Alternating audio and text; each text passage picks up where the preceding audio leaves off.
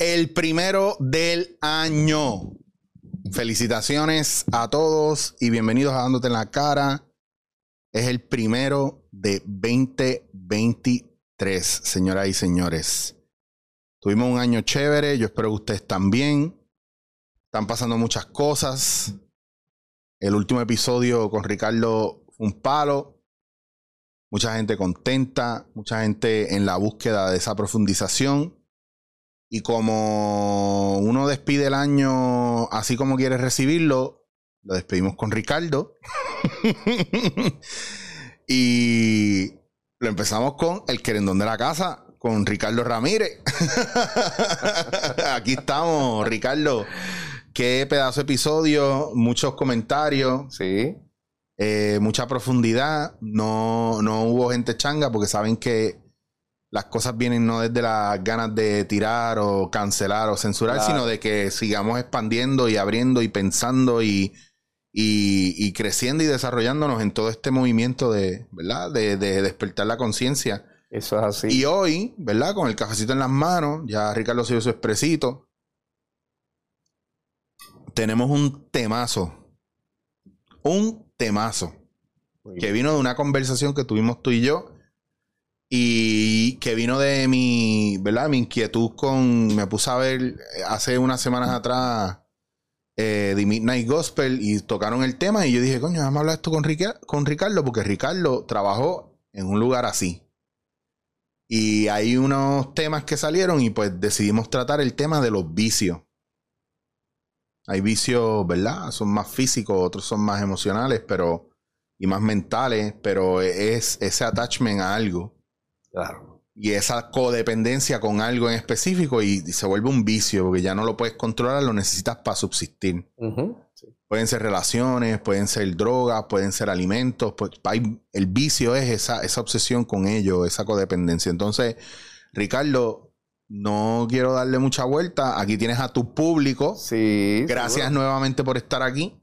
No, gracias a ti. Este, y el tema que nos toca hoy es extenso, complejo, que va a la fibra íntima de la naturaleza humana. Y eso que tú llamas vicio, pues nosotros en la ciencia le llamamos adicciones. Adicciones y todos, absolutamente todos, tenemos el potencial de volvernos adictos a cualquier cosa. ¿Ok? Este, y entonces pues uno tiene que definir, pero ¿y entonces qué es eso de adicción? ¿Por qué ocurre? Pues adicción, pues, eh, si tú buscas la definición eh, oficial, pues se define como una enfermedad física y psicológica donde uno crea una dependencia hacia una actividad, hacia una sustancia o a una relación. Eso nos pone a todos en, en riesgo de contraer o de desarrollar adicciones. Que ojo, que aprovecho, ¿verdad? Y hago este insert aquí para que la gente haga hincapié o, mire el factor de que, de que una adicción es una adicción. Exacto. Que no es menos, no es mejor adicción el dulce que, que, la cocaína. O sea, si, si tienes una dependencia en ello, hay un problema. De la misma manera que la droga, los dulces, también están en el mismo lugar las relaciones tóxicas o el vínculo que uno tiene con gente, no, vínculo, pero la relación que uno tiene con gente también puede ser una adicción que puede hacerte mucho daño, las redes sociales, etcétera. Que la gente vea la adicción en general y no lo asocie solamente con droga. Ese es que ese es el gran problema de la vida ahora mismo. Y, es que eh, la naturaleza humana es, es tal que todo todo, o sea, eh, nosotros estamos adaptados para poder perpetuar y repetir aquellas eh, experiencias que nos brindan placer, satisfacción. Eso es la respuesta emocional neurobiológica que está mediada por un neurotransmisor que se conoce como dopamina. Cada vez que usted eh, participa de una actividad que le brinda placer, que le brinda satisfacción, nuestro organismo está fisiológicamente preparado para impulsarlo a usted a repetir la experiencia. Lo que sucede es que si usted no tiene autocontrol, Si usted no tiene eh, eh, eh, los conocimientos, las actitudes, la valentía y el carácter para poder controlarse a usted mismo, pues entonces usted tiene el peligro de caer en un tipo de pensamiento que es obsesivo, que le impulsa a actuar compulsivamente en busca de la repetición de eso que le causa placer. Ya en ese momento es cuando em, tenemos que empezar a determinar que eh, estamos nos estamos haciendo adicto a esa actividad, adicto a esa sustancia o adicto a esa relación. Y no, a veces yo creo que uno de los grandes problemas es entender cuando, cuando, cuando estamos adictos a algo. Porque yo creo que hay una línea bien fina entre, entre nosotros reconocer que es una adicción y que no, porque yo he escuchado gente que dice, ah, yo, yo bebo así y me emborracho y eso, pero el día que yo quiera parar, yo paro. Entonces un día viene y una semana se detiene. Y, pero vuelve a caer en el patrón y te dicen, no, no, yo estuve una semana que yo no me bebía nada, pero volviste a caer y cuánto tiempo. O sea, hay una línea de tiempo que defina si tú eres adicto o no eres adicto. No, tiene que ver con el tiempo. Precisamente ese, ese es uno de los eh, principales síntomas que comienza a indicarte de que estás desarrollando una adicción a esa actividad. Por lo tanto, cualquier, usted se puede convertir adicto a cualquier cosa. Usted se puede convertir adicto al sexo, al alcohol, al tabaco, al azúcar, a los juegos de azar eh, y por supuesto a las drogas que nosotros hemos eh, clasificado como antisociales. Todo depende de los mecanismos de satisfacción interna, de control interno, que, le que, que, hacen que ese pensamiento se perpetúe y se vuelva compulsivo, obsesivo. ¿okay? Eh, y entonces uno diría, pero, pero, ok, está bien, hay unos mecanismos neurobiológicos, pero ¿por qué unas personas tienen una tendencia más fuerte que otras a caer en este tipo de actividad? Bueno, a través de la psicología y la psiquiatría se han identificado unos factores que pueden eh, eh, predisponernos a caer en estas actitudes. Por ejemplo, hay algunos que piensan que hay, que hay eh, uno de los factores podrían ser problemas psiquiátricos. Es uno de, uno, uno de los que se identifica factores biológicos. Por ejemplo, en, las, en la psiquiatría se ha notado que hay personas, que hay tres condiciones que pueden eh, promover este tipo de, de, actitud. Por ejemplo, personas que sufren de un síndrome conocido como eh, ¿cómo, de, ¿cómo, decirte? De, eh, y lo tengo aquí definido, eh, déjame buscarlo por aquí, es el límite de, el límite de eh, trastorno de límite de personalidad, que es una incapacidad casi biológica de un individuo de tener el autocontrol sobre sí mismo. Y entonces se envuelve en actividades compulsivas que son sumamente agresivas, tanto contra él como contra los demás. Hay otros trastornos biológicos como el síndrome bipolar, donde las personas fluctúan de estos estados de ánimos desde la profunda depresión hacia la profunda eh, eh, eh, hiperexcitabilidad. Eso lo vemos mucho en los hospitales de psiquiatría. hay algunos estados de esquizofrenia que pueden también promover este tipo de conductas. Así que hay algunos factores biológicos, pero esos son los menos. Okay. Entonces, pues tenemos que considerar que posiblemente algunos de los factores em, eh, que más nos impulsan este tipo de actividad son los factores contextuales, ¿ok? Que tienen que ver con el medio ambiente psicosocial en el cual nosotros hemos crecido, hemos sido educados este, eh, y hemos aprendido, y, de esa manera nos comportamos dentro de la sociedad, por ejemplo. Eh, nivel socioeconómico, entorno familiar disfuncional, violencia intrafamiliar, pérdida de un ser querido, amistades perjudiciales, baja autoestima, dolor crónico. Y este es uno de los problemas graves en nuestra sociedad. Personas que por alguna razón tuvieron que ser hospitalizados, tratados con altas dosis de opiáceos, ¿ok? Enviados a las casas con medicamentos opiáceos derivados del opio, ¿ok? Y entonces, eh, ya ahora no pueden vivir sin el, eh, sin el medicamento.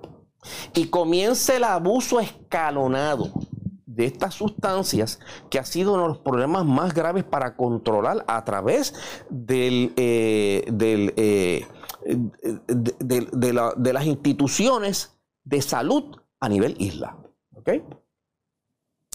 Ansiedad crónica también puede ser un factor. Esos son actividades contextuales situaciones contextuales que nos pueden predisponer a esto.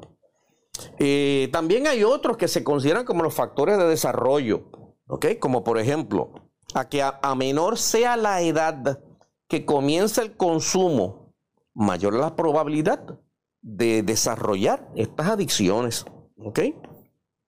Y entre ellos podemos eh, eh, señalar imitaciones de patrones de conducta familiar medios de comunicación, como las películas, los programas de televisión, la información que nos llega a través de los medios de comunicación.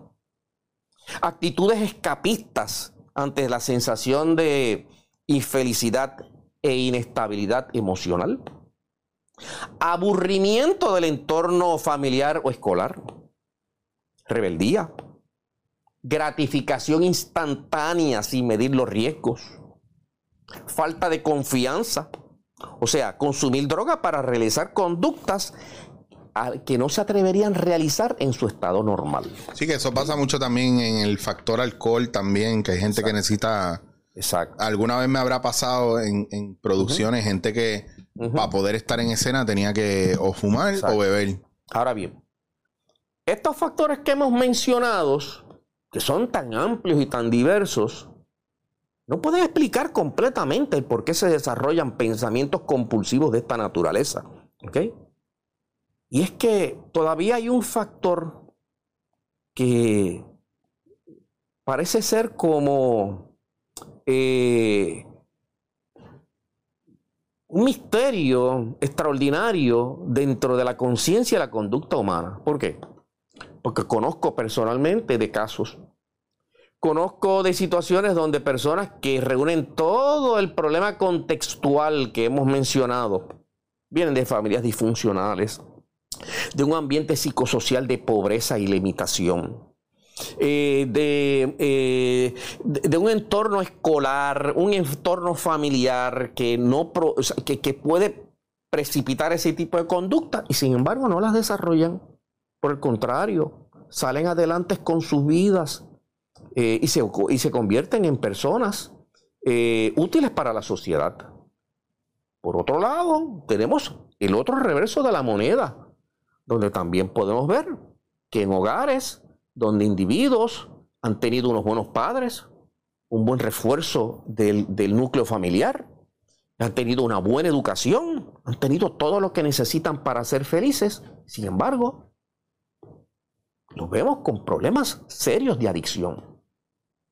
Así que hay una dimensión desconocida dentro de la naturaleza humana que, eh, de la cual sabemos muy poco.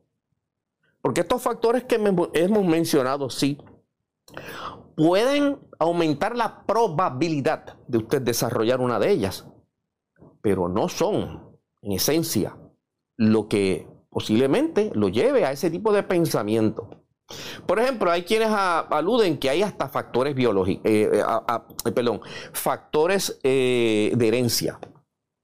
Que si usted nace en un ambiente donde sus antepasados, padres, abuelos, hermanos, etcétera, etcétera, han estado participando de este tipo de actividad compulsiva y obsesiva, usted pues, podría desarrollarlos. Pero es así, no necesariamente. Por ejemplo, Usted puede tener un perfil genético para desarrollar diabetes. ¿Por qué?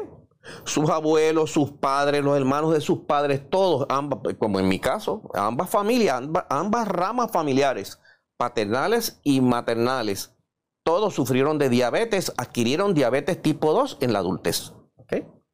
Sin embargo, nosotros, los hermanos, no la hemos desarrollado nunca.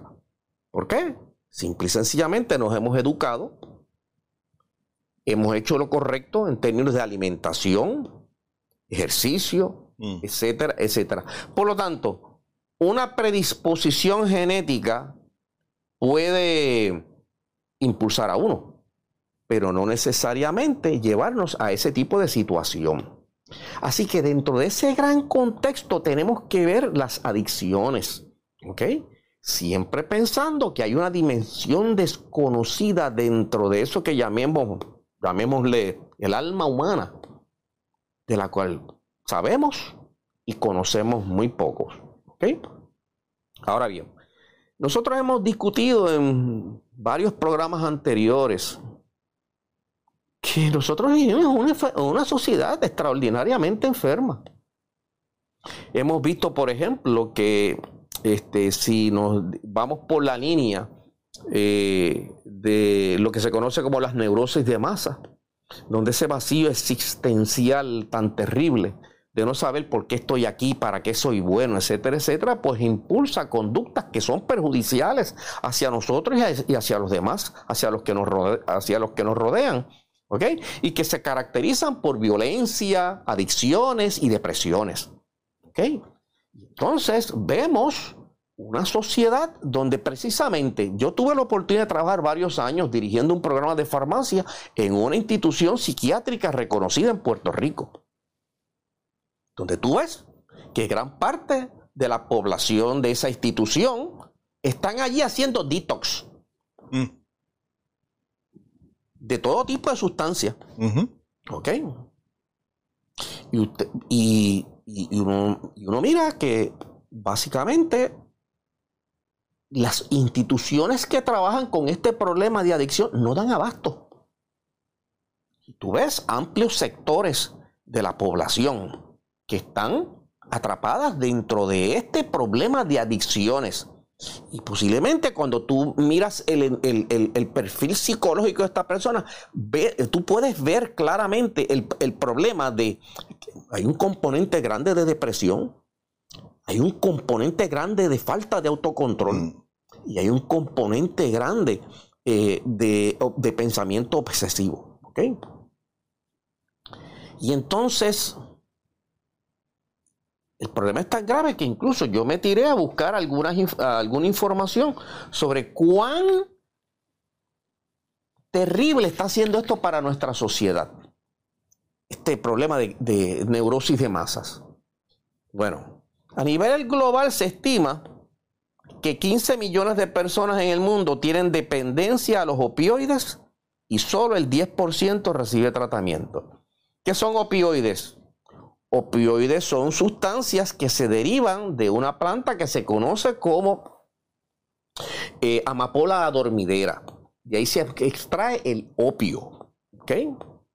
Y de ese opio se sintetizan una gran miriada de, de, sustancias, como la heroína, la morfina, la codeína, el fentanilo, la meperidina, etcétera, etcétera, etcétera. ¿Ok? Bueno, 15 millones de personas alrededor del mundo y solo 10% recibe tratamiento. Se estima que en Estados Unidos de América 128 personas mueren diariamente por sobredosis a opioides. Una de las, eh, de los, una de las causas de muerte con relación del uso de opioides es que cualquier eh, sobredosis de esta sustancia provoca un paro cardiorrespiratorio y la persona deja de respirar y muere. 69 mil personas en el mundo mueren cada año por sobredosis de opioides.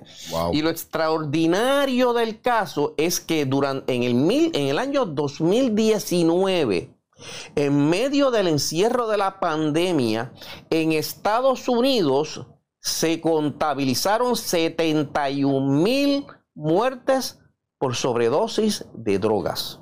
Oh, wow. 71 mil muertes solamente en Estados Unidos. ¿Ok?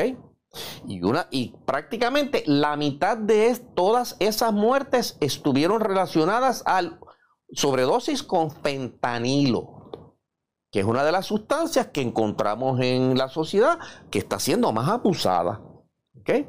El problema con el fentanilo es que tiene un margen terapéutico bien estrecho. ¿Qué significa eso?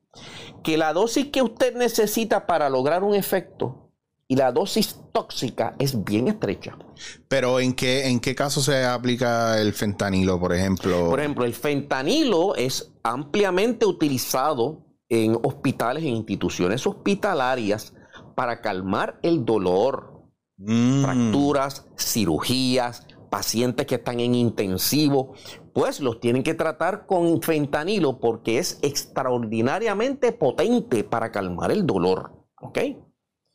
y, las, las, las eh, eh, la diseminación que estamos observando ahora mismo en el entorno social es casi inexplicable cómo hay, posible, cómo hay tantas dosis de fentanilos en la calle cuando es de uso bastante limitado en hospitales.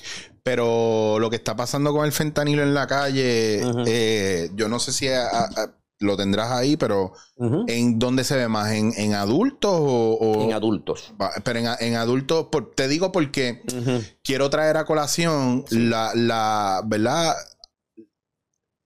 Los side effects o las repercusiones de o, lo que heredaron los veteranos, por ejemplo, los de Vietnam, con relación al, uso de, heroína o de opioides, ¿verdad? Y, cómo ahora mismo esos son los mismos veteranos que están yendo a centros a nivel, ¿verdad? De Estados Unidos y o los que queden, ¿verdad? De esa época. Seguro.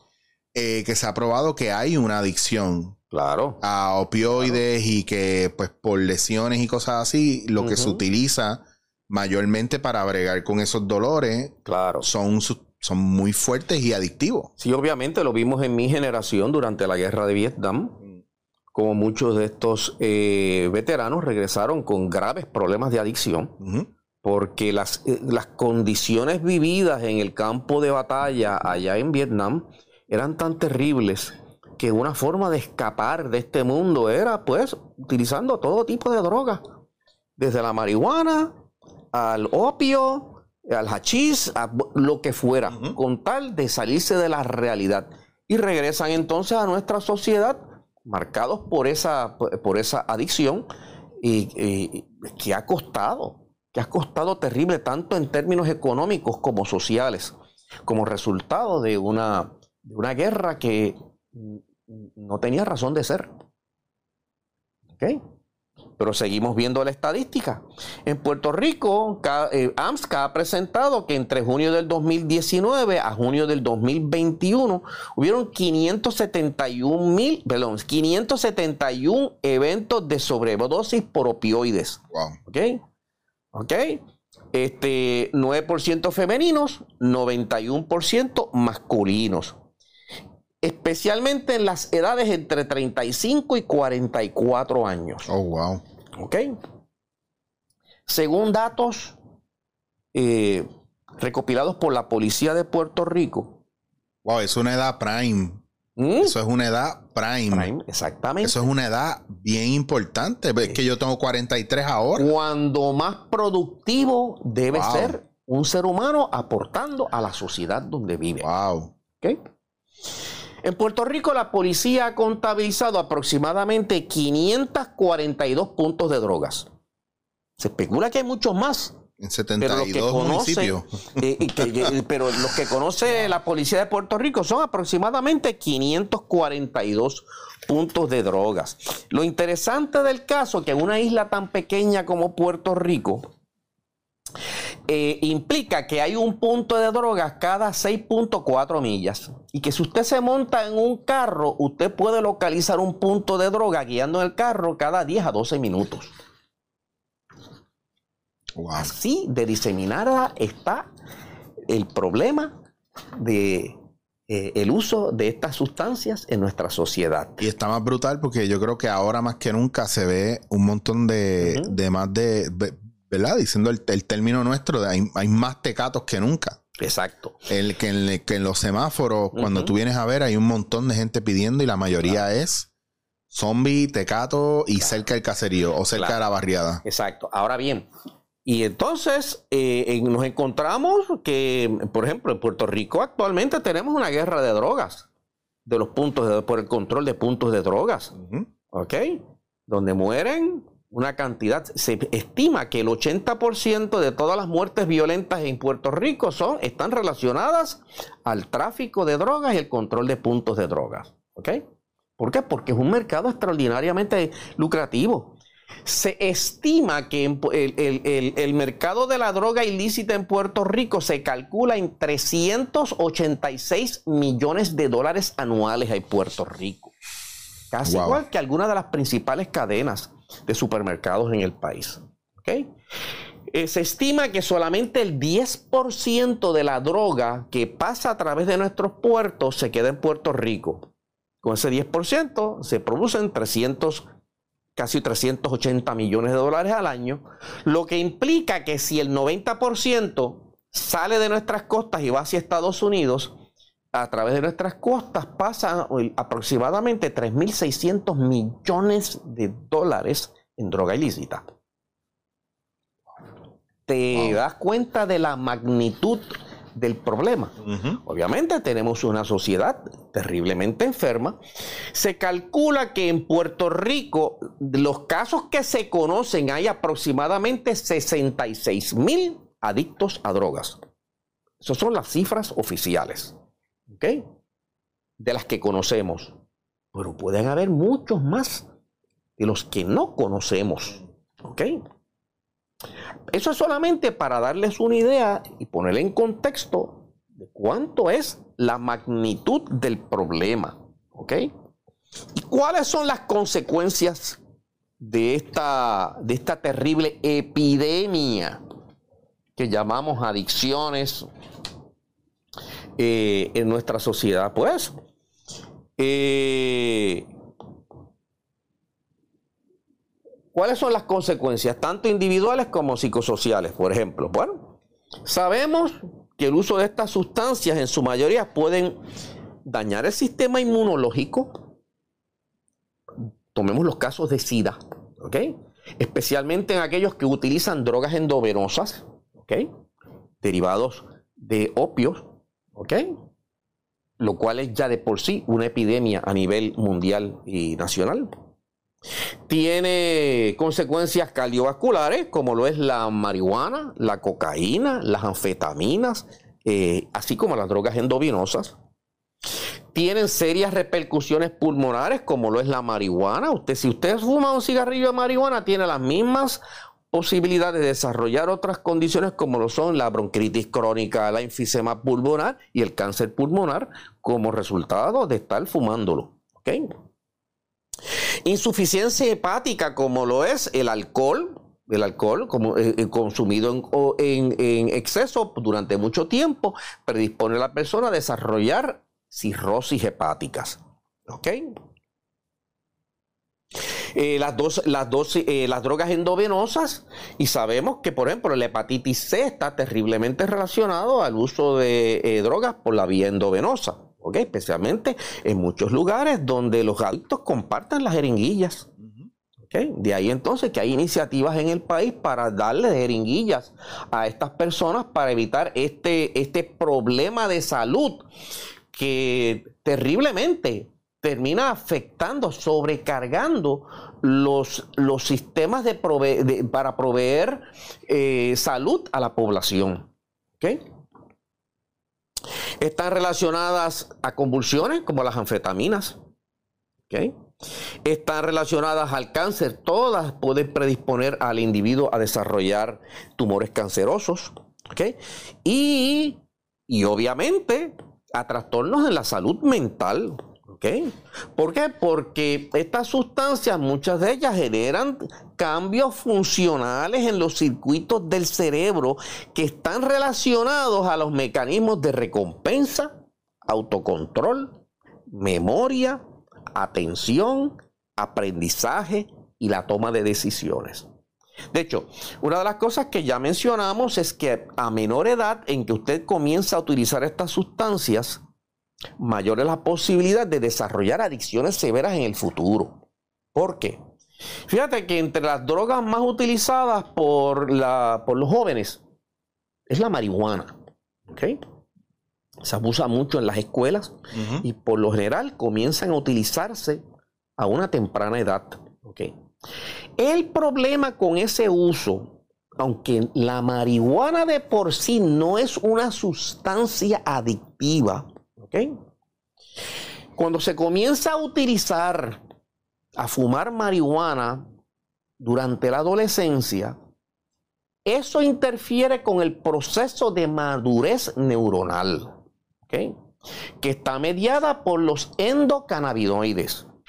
¿Por qué usted siente la, el, efecto eufórico que le brinda cuando usted fuma marihuana? Pues porque usted, su cuerpo produce sustancias naturales que son endocannabinoides que se, que se adhieren a ciertos receptores para darle esa sensación, ¿ok? Sin embargo, entre los 15 años y los 21 años, y hay quienes proponen hasta los 25 años, esos endocannabinoides están relacionados al proceso de madurez e interconexión de todos esos centros de la corteza cerebral que están relacionadas a esas a esos, eh, eh, funciones neurobiológicas que hemos mencionado y vuelvo y lo repito, ¿ok? Interfieren entonces con los mecanismos de recompensa, autocontrol, memoria, atención, aprendizaje y toma de decisiones. ¿Qué implica esto? Que un joven que comienza a utilizar marihuana a una temprana edad y lo sigue haciendo continuamente sin control ninguno, se interrumpe ese proceso y entonces eh, tenemos documentado que, por ejemplo, se reduce el coeficiente, el coeficiente intelectual, porque se reduce la capacidad de poder aprender, de memorizar, los mecanismos de autoestima y los mecanismos de autocontrol están ahora disminuidos y ahora, y ahora al exponerse a otras sustancias que brindan placer, como pueden ser los opiáceos, o hiperexcitación, como lo podría ser la cocaína, no tienen control sobre sí mismo para resistirse al proceso natural de querer repetir la experiencia.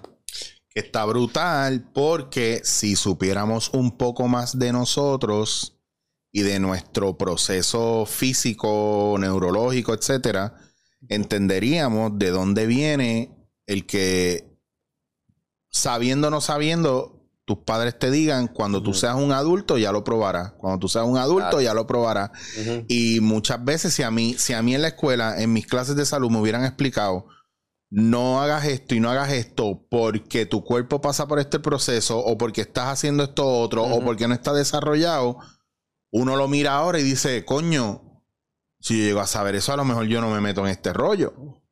Porque ahora mismo también estabas hablando anteriormente y fuiste bien específico que el, un cigarrillo de marihuana, entiéndase, el, el tomar la flor, el desemmoñar para después prender con fuego un lighter, no es lo mismo que tú usar un, comestible o una tintura o ¿verdad? Hay una hay unos procesos diferentes la y la vaporización, claro. Y los resultados son distintos. Claro. ¿Ok? Y eso yo creo que es una cosa que mm, ya ves que está brutal, Ricardo, porque también a veces no es ni el elemento, es el uso, ¿verdad? No, no es la idea, es la ejecución. Exacto. Eh, yo creo que hay muchos elementos aquí que nosotros no estamos viendo porque hay una desinformación. Es que eh, lo puedo mirar hasta como la gente que hace keto, que no está haciendo el keto desde un lugar donde un especialista en salud te puede llevar, sino, ah, es que vi esto por internet, es que vi esto otro, y lo hacen mal. Y entonces no funciona o tienen repercusiones en el cuerpo, le echan culpa a la dieta, pero no, le, no, se responsabilizan por hacer algo que no conocen. Y que no conocen las reacciones de su cuerpo ante eso. Claro. Pero tú puedes esperar eso de un adulto.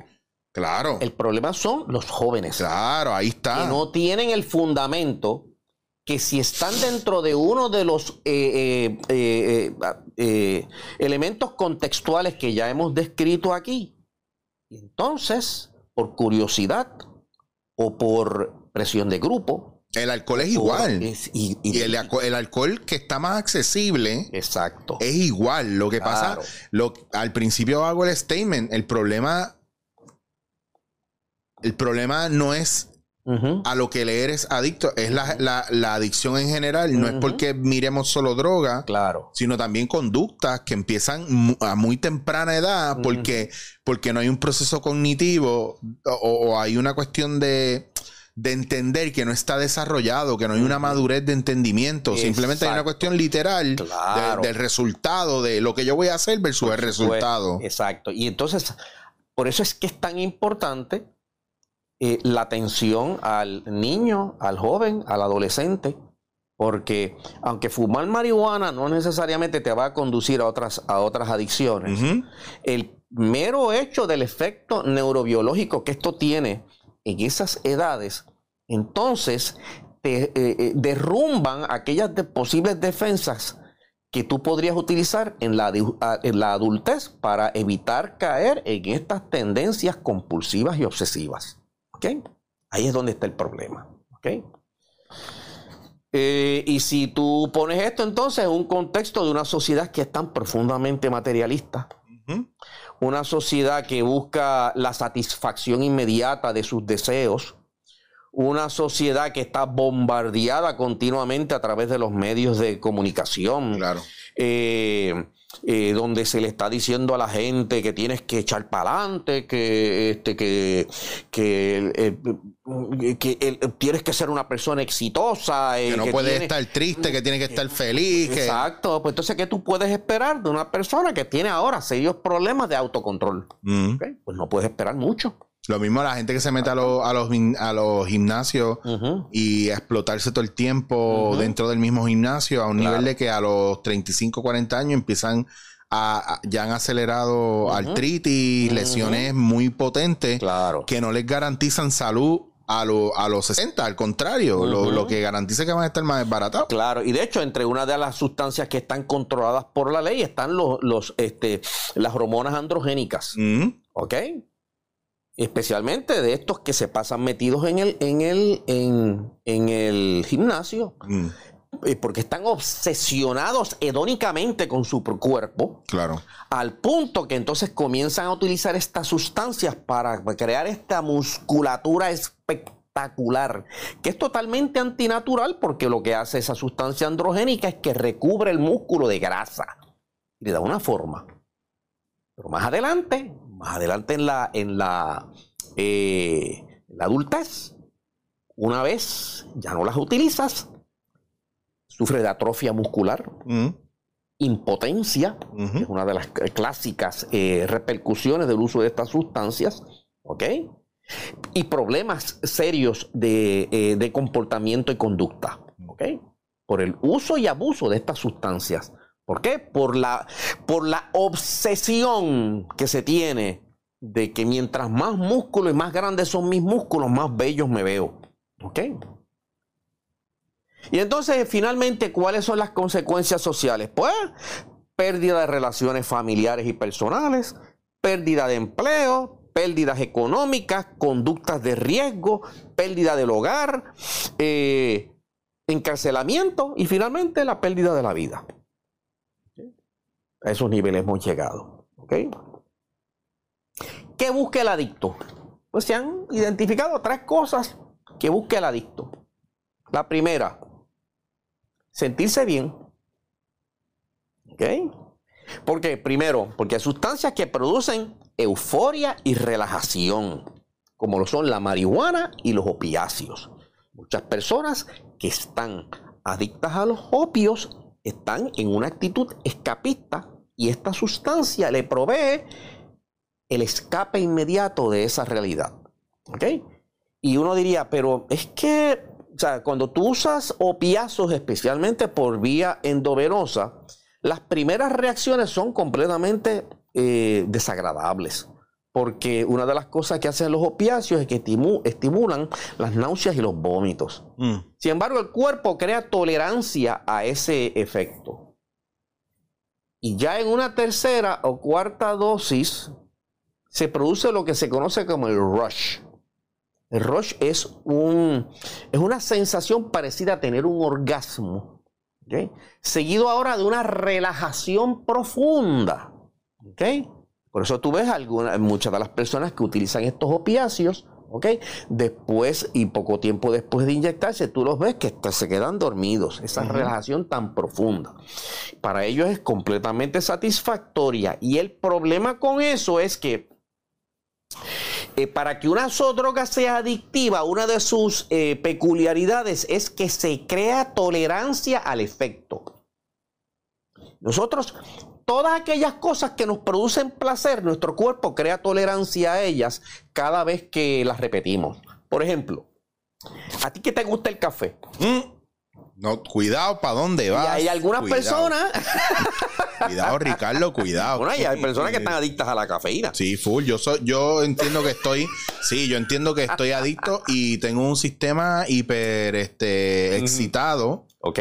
Por también la adicción al café. Claro. Que era lo que hablábamos anteriormente, que yo a lo mejor yo no bebo, a lo mejor yo no fumo, a lo mejor yo no tengo otros vicios, pero el dulce o el café llena ese espacio que los otros vicios no están llenando. Pues fíjate que hay muchas personas que empiezan a tomar y a lo mejor con una cucharadita de azúcar era suficiente para mm, sentir que el café les agradaba. Y después de un tiempo entienden que ahora tienen que usar una cucharadita y media para tener el mismo efecto. Y después dos cucharaditas. Y después dos cucharaditas y media. Y después tres cucharaditas. ¿Por qué? Porque cada vez que usted repite la dosis, su cuerpo crea tolerancia al efecto. Y ahora necesidad, necesita una dosis más alta para poder tener la misma sensación satisfactoria. Esto pasa con los, con los, eh, con los adictos a cualquier tipo de sustancia. ¿okay? Que ahora la misma dosis que le provocó el rush y el relajamiento, pues la próxima dosis tiene que ser mayor para tener el mismo efecto. Voy a tirar una aquí que la gente se cree que es inofensiva, pero no lo es. Los antiinflamatorios y los painkillers. Exactamente. Que yo vengo de ahí, tú lo sabes. Eso es así. Eh, y yo, pues, ustedes saben que yo soy farmacéutico. Yo me he encontrado con situaciones en la farmacia a mí nunca se me olvidará. Una vez tuve que atender un paciente que acababa de llegar de viaje. Eh, estaba hospedado en un hotel en San Juan. ¿ok? Y viene a la farmacia para transferir una receta de opiáceos desde la ciudad donde viene en Nueva York a Puerto Rico una eh, situación que está prohibida por la ley local. Mm. Cuando se le informa a, la persona que no lo podemos hacer por las regulaciones locales, el individuo entró en pánico en medio de la farmacia. Perdió totalmente el control. ¿Qué hicimos? Le propusimos, vamos a llamar a un médico que te pueda hacer una receta para que tú puedas continuar con tu tratamiento para el dolor.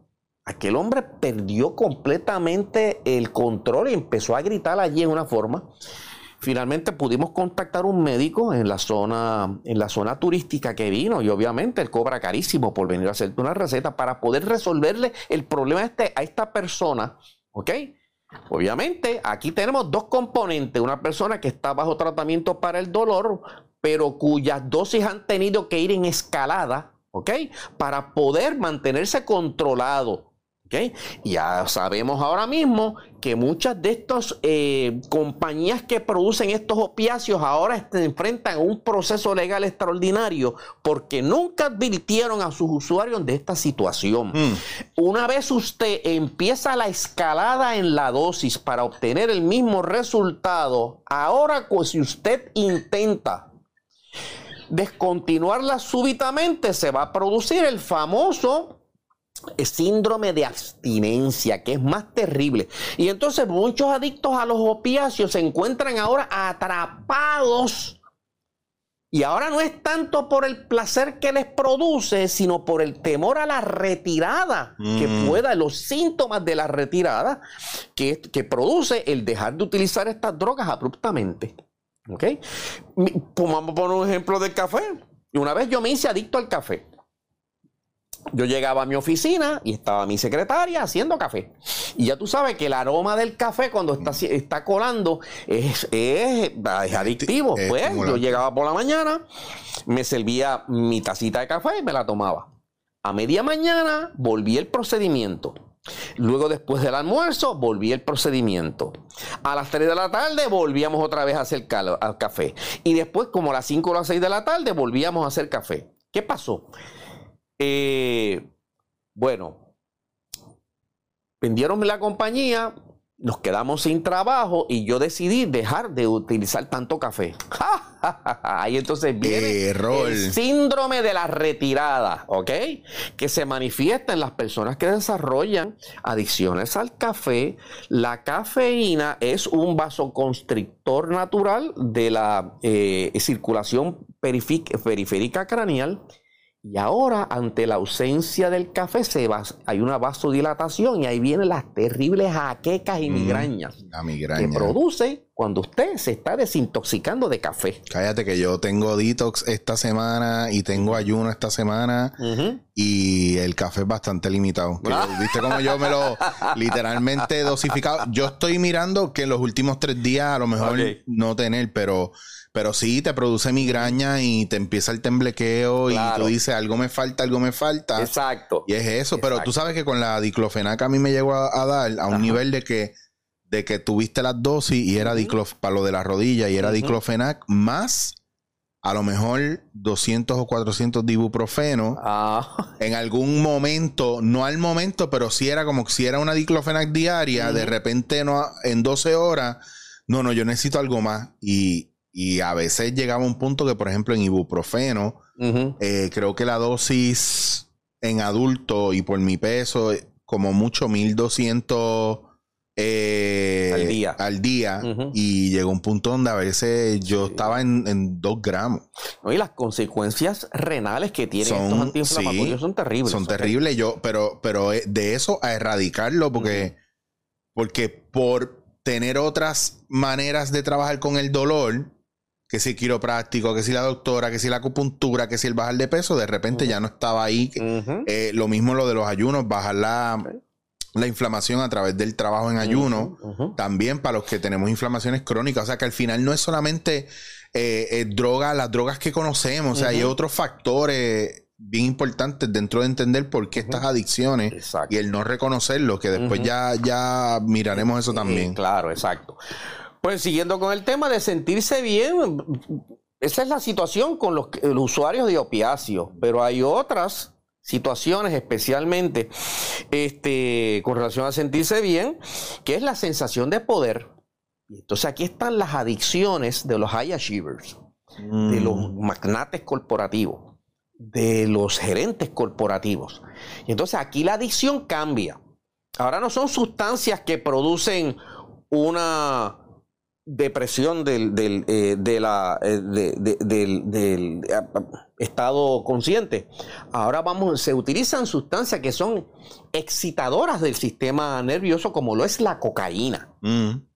Por eso es que la cocaína es tan ah, usada entre altos ejecutivos, personas que, este, que están, que, que, que están buscando alcanzar logros rápida y contundentemente. ¿Por qué? Porque la cocaína le da una sensación de poder, de autoconfianza, ¿ok?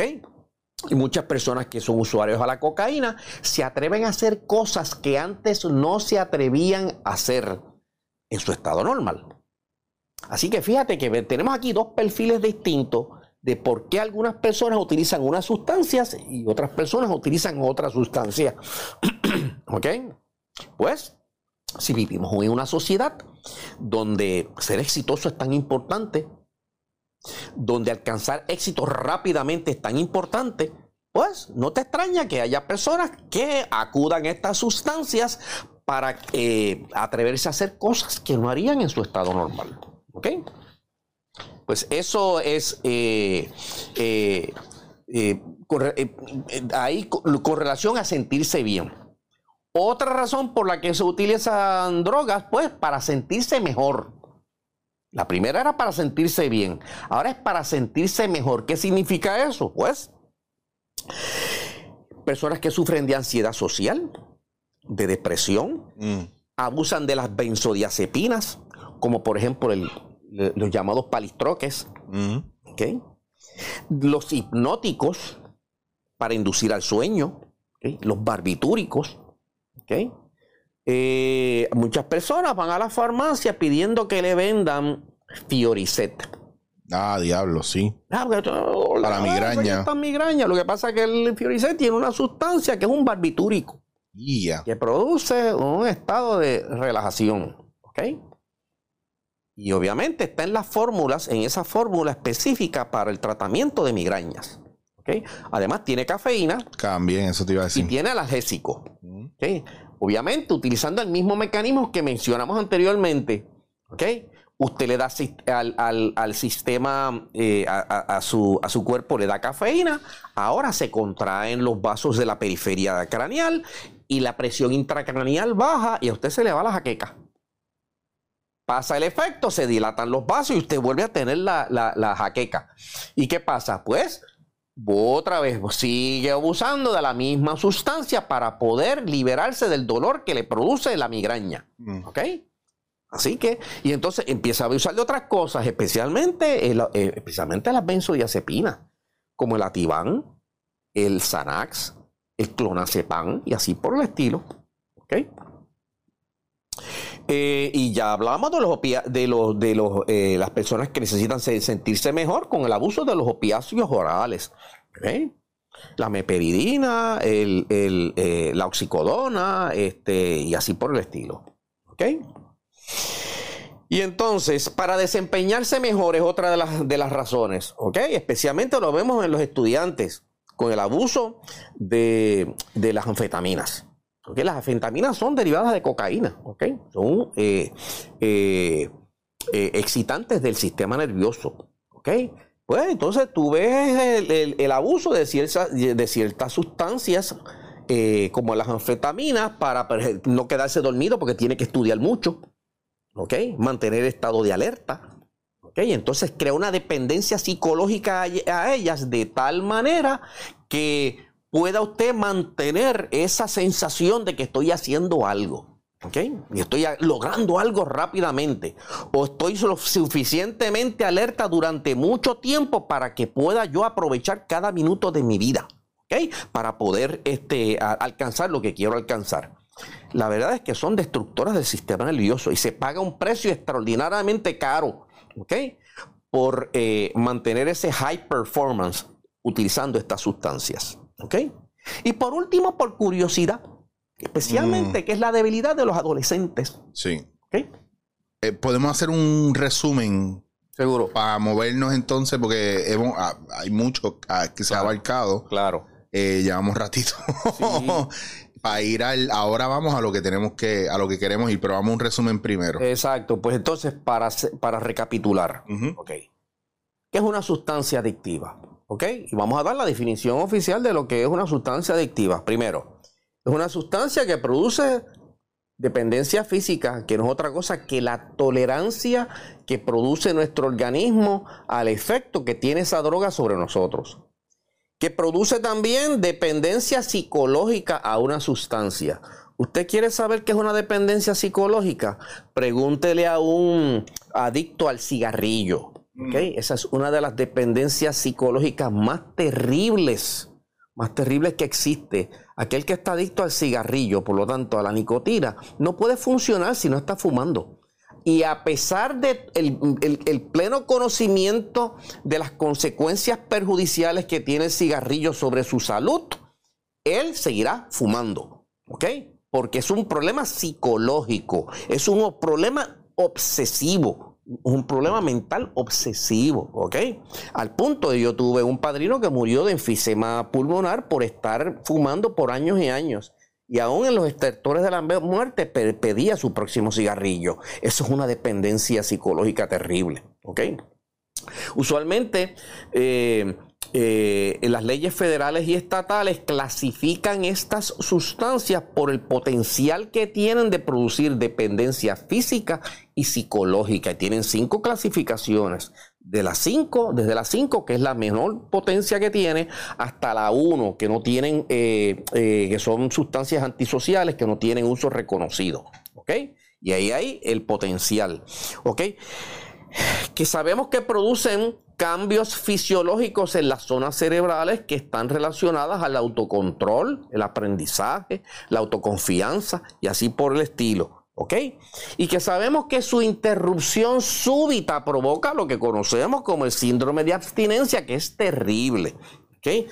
Yo que trabajé en una institución psiquiátrica, pude ver de primera mano cómo se tratan a los pacientes que están siendo detoxificados, las cuales tienen que ser llevados a una institución hospitalaria. ¿Por qué?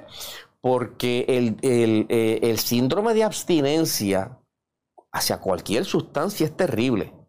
Por ejemplo, una persona que está pasando por síndrome de abstinencia a los opiáceos, pues, si no tiene atención médica, se puede morir. ¿Por qué? Por el, primero por deshidratación.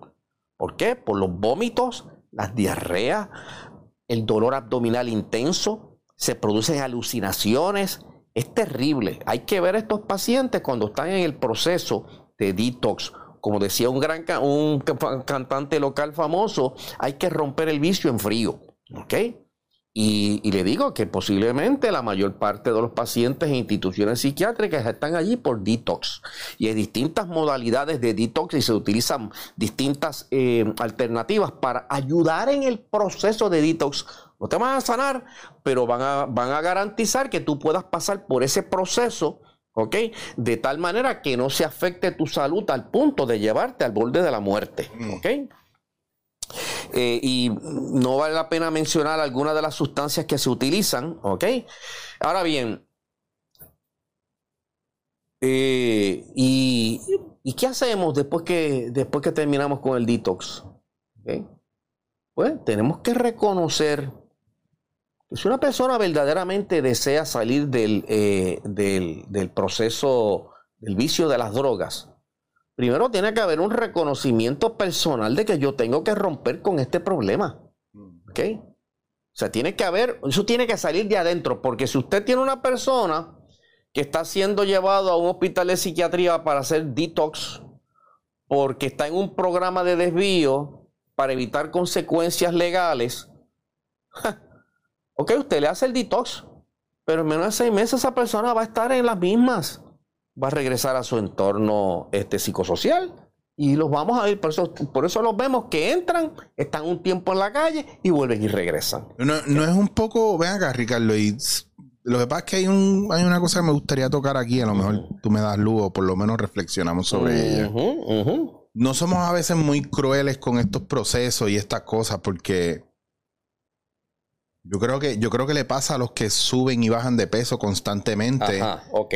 Donde yo te puedo decir ahora, ponle que me voy a la doctora y bajo 30 libras con ella en dos meses. Pero seis meses más tarde, tengo otra vez esas 30 libras. Por las razones que sea, vinieron las navidades, vino, eh, vinieron estos viajes. O sea, hay un descontrol, hay una no necesariamente personal, pero uno sí llega a un punto donde de tanto luchar en contra de lo habitual o de la norma, termina sucumbiendo a ello.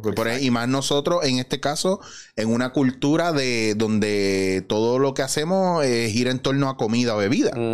La socialización es comida y bebida. Claro, claro. Entonces, hay un factor también, por ejemplo, cuando una persona sale de la cárcel, después de tener un tratamiento psicológico dentro de una prisión, donde tienes tiempo para reflexionar o las circunstancias te mueven de una manera, tú vienes y sales, vienes a la comunidad, a la libre comunidad, y no pasan dos, tres, cuatro, cinco meses y estás preso de nuevo porque aquí a lo mejor ya no es tu mundo. Claro. Entonces, hay, muchos factores ahí y nosotros somos muy, muy crueles, digo, porque, ah, diablo, mira qué flojo, tanta cosa para nada, mira qué poca, qué poca fuerza de voluntad, mira qué débil es, mira, y entonces empezamos a meter el dedo en la llaga y a señalar claro, sin ver nuestros propios eh, eh, adicciones. Claro. Las adicciones a, gente tóxica, las adicciones a un trabajo que no nos gusta, pero seguimos ahí por el dinero. Bueno, claro. Eh, por eso, porque hablamos de droga, pero ahí eso de, lo que tú dices de reconocerlo y trabajarlo. Por eso es que no existen remedios mágicos a estas situaciones. Para que un tratamiento sea efectivo, tiene que ir acompañado de psicoterapia, de ayuda emocional, de ayuda de alguna manera, tienen que ir agarradas de la mano. De lo contrario, no existen sustancias que le van a ayudar a, a, separarse permanentemente de estas, eh, de estas adicciones. Por ejemplo, tomemos el ejemplo de las personas obesas que quieren rebajar.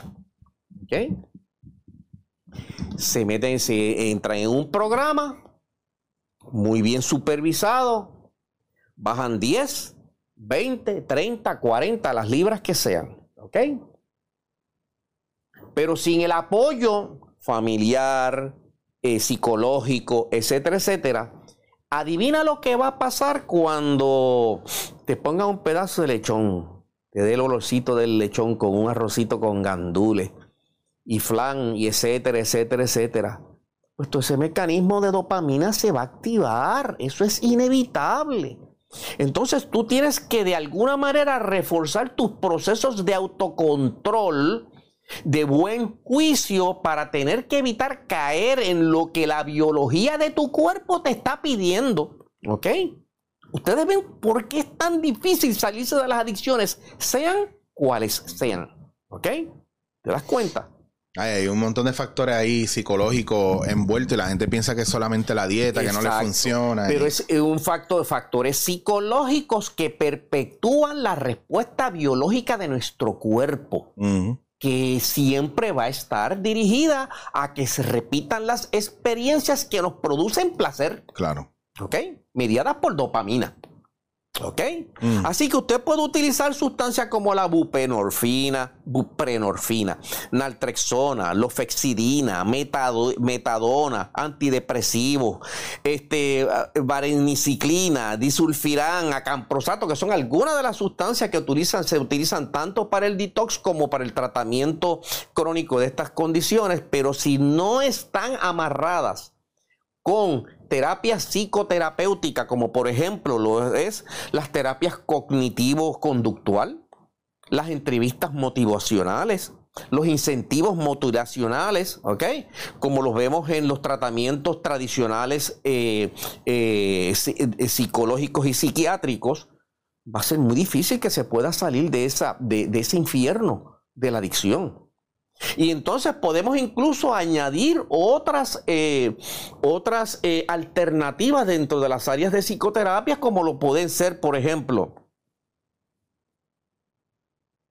modificación de actitudes, fomentar hábitos saludables, promover la aceptación del tratamiento, que se pueden conseguir también con terapias alternativas como la Gestalt, como los métodos sistémicos como los métodos de constelaciones, mm. que pueden utilizar y ser integradas en este proceso ¿ah? para, para, para propiciar un ambiente mental y psicológico que le permita a la persona transicionar de esa dependencia a una nueva forma de vida saludable. Si esto no ocurre, usted podrá tener la mejor alternativa farmacológica y le aseguro a usted usted volverá a las mismas. Está, heavy porque a veces nos hemos acostumbrado a, cómo hacer dinero rápido, cómo bajar de peso rápido, cómo cocinar o tener una comida lista en solo minutos sin importar la repercusión. Ajá de cómo, de cómo llegamos de punto A a punto B. Claro. ¿Te acuerdas cuando la época de los, de los, para, para, para un poco ayudar al ama de casa, eh, los TV dinners y como el valor nutritivo de un TV dinner era cero, pero, pero la foto te enseñaba una comida completa, un comfort food. Sí. Y después como empezamos a ver que la gente quería cosas para adelgazar y era qué es lo más rápido para bajar de peso. Y también lo mismo pasa para dormir y para un montón de cosas. Hay una pastillita mágica para hacerlo. ¿Cómo te haces dinero rápido? Eso es muy sencillo. Haz esto, haz esto, haz esto. Y mucha gente, sí, se hizo dinero. Quien, quien trajo la, trampa o, o la pastilla mágica. Entonces, yo creo que hay un factor bien importante de un poco mirar también. Pues tú mencionas lo de la Gestalt, que no es otra cosa que, que trabajar, hacerse. La Gestalt está ahí para uno aprender a hacerse responsable de uno mismo en esos procesos, lo mismo con las constelaciones familiares o sistémicas, entender de dónde viene y que no estamos mirando para nosotros, lo que tú decías, cómo pudieron eh, bregar lo de la diabetes que corre en la familia, diabetes tipo 2, pues una vez lo identificaron, es ¿eh? qué yo tengo que hacer para ralentizar el proceso o evitar que eso me suceda a mí. Claro. Sabiendo que estoy muy propenso a ello. Exacto. Y es brutal porque también esto, lo, hay vicios que son vicios que, buscan la muerte y uno no sabe por qué. Eh, en la familia hay un adicto ahora y de dónde viene, que no se miró a nivel familiar, qué, secreto se, ocultó o se quedó ahí, que no se trabajó, que también pasa y, eso repercute, ¿verdad? En vicios y en, en situaciones que la gente no entiende ni por qué viene eso, como lo del cigarrillo que estábamos hablando anteriormente. Recuerde, Usted no se volvió adicto de un día para otro. Son procesos que posiblemente tomaron meses, semanas, años. ¿Ok? Por lo tanto, ¿por qué usted espera un remedio inmediato a su triste situación? Pues ahora usted tiene que pasar por un proceso que posiblemente tome años para poder remediarlo y, y, restablecer el estado de armonía física y psicológica que es requerido para usted poder dejar esa dependencia. ¿Ok? También quería mencionar que hay otras alternativas farmacológicas que están siendo ahora otra vez reevaluadas. Me refiero, por ejemplo, a las sustancias psicoactivas. De hecho, con relación al, tratamiento de la dependencia psicológica de la nicotina. Eh, el NIH, o sea, el Instituto Nacional de la Salud, acaba de asignarle 4 millones de dólares a eh, a la Universidad de... Eh, lo tengo por aquí, vamos a buscarlo. Eh, vamos a buscarlo por aquí para darle la información completa. Déjame aprovechar en lo que tú. Sí, al sistema John Hopkins. En lo que tú, antes que lleguemos ahí, que quiero llegar a eso, déjame aprovechar y, y mi, una de las cosas que yo había mirado con lo de los vicios en las constelaciones, y lo, uso porque me hace sentido antes de que entremos en profundo, eh, dice, y esto lo encontré porque me, interesó una línea que estaba buscando y hice un, documento sobre esto aquí. Dice Luz Rodríguez que es una consteladora que el adicto en una familia es aquel que muestra las disfunciones, problemas y secretos que hay ocultos en la familia por lo tanto está al servicio de la familia. Me explico, voy para atrás. Cuando hay un adicto en la familia, sí. según la, ¿verdad? el marco de las constelaciones y cómo se utiliza, cuando encontramos, nos encontramos con un familiar adicto o una persona dentro de ese, de ese sistema familiar adicto, es porque hay disfunciones, problemas secretos y cosas ocultas dentro de la familia a nivel transgeneracional que no se han mirado y no se han trabajado. Entonces, eso es una parte también importante a mirar, cómo esa persona se vuelve maestro de nosotros y literalmente prácticamente es mártir por la situación. So, ya no estamos mirando solamente una persona que está teniendo un problema y una situación. Es que hay cosas que no se están mirando y no se están trabajando que nos hacen responsables al entorno familiar completo y que esa persona está cargando con un peso. Mira, mira lo importante que es que cada uno organice su casa y recoja sus cosas y bregue con sus situaciones que no entendemos que repercute al sistema familiar completo. Porque cuando una persona es adicta, el problema no es que la persona sea adicta o tenga un vicio solamente, es que los padres sufren, los hermanos sufren, los hijos, familiares sufren. Y hay un factor de no responsabilizarse, pero que está cargando y que está moviendo. Y hay un montón de situaciones, o sea, incluyendo hasta duelo que no se han trabajado y no se han mirado y al no mirarse dentro de la familia o dentro del entorno provoca ese gran dolor o ese gran vacío que se llena por estas sustancias o estos vínculos. Están sustituyendo están ese vacío existente. Claro, entonces hay una cuestión de responsabilidad, hay lealtades que no se hablan, lealtades inconscientes, ancestros, que es una cosa que se mira mucho en constelaciones familiares, en uno no entender, pero ¿por qué, por qué yo estoy tan fijado? Voy a dar un ejemplo. Un ejemplo. Muchacho, él es igual de mujeriego que su abuelo. Su abuelo era, el vicio de su abuelo eran las mujeres. Y él, mira, por el mismo camino va. Y a veces, inconscientemente, la gente valida ciertas actitudes. Y el problema familiar es esa, el no poder controlar o manejar el por qué tenemos esa adicción a ese tipo de relación, a ese tipo de vínculo. Y cuando tú lo miras, te das cuenta que tú estás dependiendo, lo que hablamos ahora, llenando unos vacíos con ciertas... Ah, pero mira, es que en la familia todos hemos trabajado como animales, pues tú tienes que trabajar como animal. Entonces, propiciar. Exacto. El, yo tengo un amigo que cuando era pequeño, el papá, el nene tenía, qué sé yo, 10, 12 años y a cada rato sacaba la cerveza y le daba un sorbo de su cerveza. Ah, son poquito no la cena que aprenda que es macho.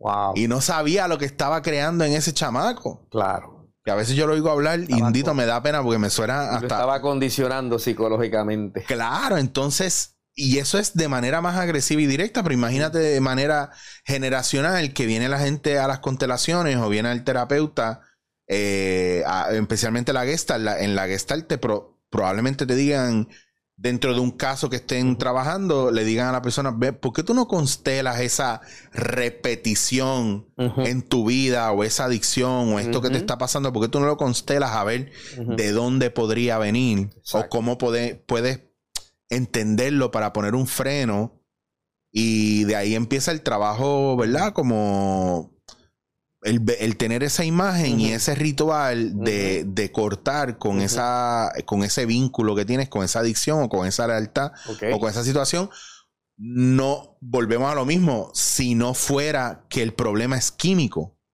y que, y que la situación pueda ser psicológica. Claro, como uno de los factores que mencionamos. Claro, entonces por eso a mí me parece interesante y cuando vamos ahora